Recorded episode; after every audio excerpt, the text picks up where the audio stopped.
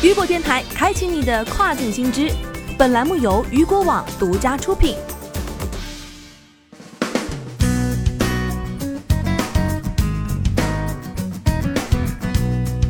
Hello，各位好，欢迎大家收听这个时段的跨境风云。那么接下来的时间将带您一起来关注到的是，Lazada 推出海外仓出口政策，助力拓销印尼市场。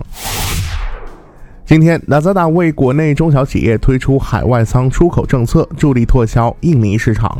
据悉，印尼作为新兴电商市场，中国的三 C 和家电产品受到当地消费者的偏爱，因此 Lazada 则为国内商家提供了有针对性的选品策略。同时，在印尼海外，Lazada 实行零仓储费的优惠政策，所有国内商家商品均可免收仓储费入印尼海外仓，助力国内中小企业降本提效。这一政策也也将至少持续到今年年底。此外，自七月一号，海关总署正式实施跨境出口 B to B 新政之后，Lazada LGF 海外仓模式再次提速。通过简化申报、便利通关，国内中小企业商品发往印尼海外仓通关时间从平均两天提升到秒。据了解，LGF 是 Lazada 联合菜鸟在东南亚搭建的以中国中心仓为枢纽，以东南亚多国海外仓为站点的全新海外仓网。截至目前，Lazada 已在马来西亚、新加坡、印尼等国家部署海外仓模式，为国内商家提供跨境仓储服务。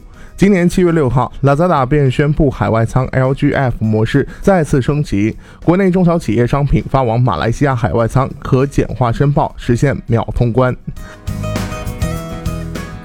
疫情之下，各国情况复杂，平台政策不断变化，市场时好时坏，中国卖家如何预判未来，未雨绸缪？七月二十四号，雨果网第二季度跨境电商行业报告即将发布。更多精彩内容，也请您关注到雨果网的直播频道，观看直播就可领取雨果网第二季度跨境电商行业报告全文。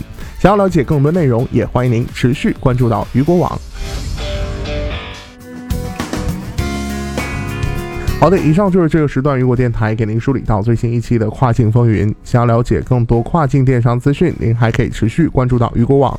我是大熊，我们下个时段见，拜拜。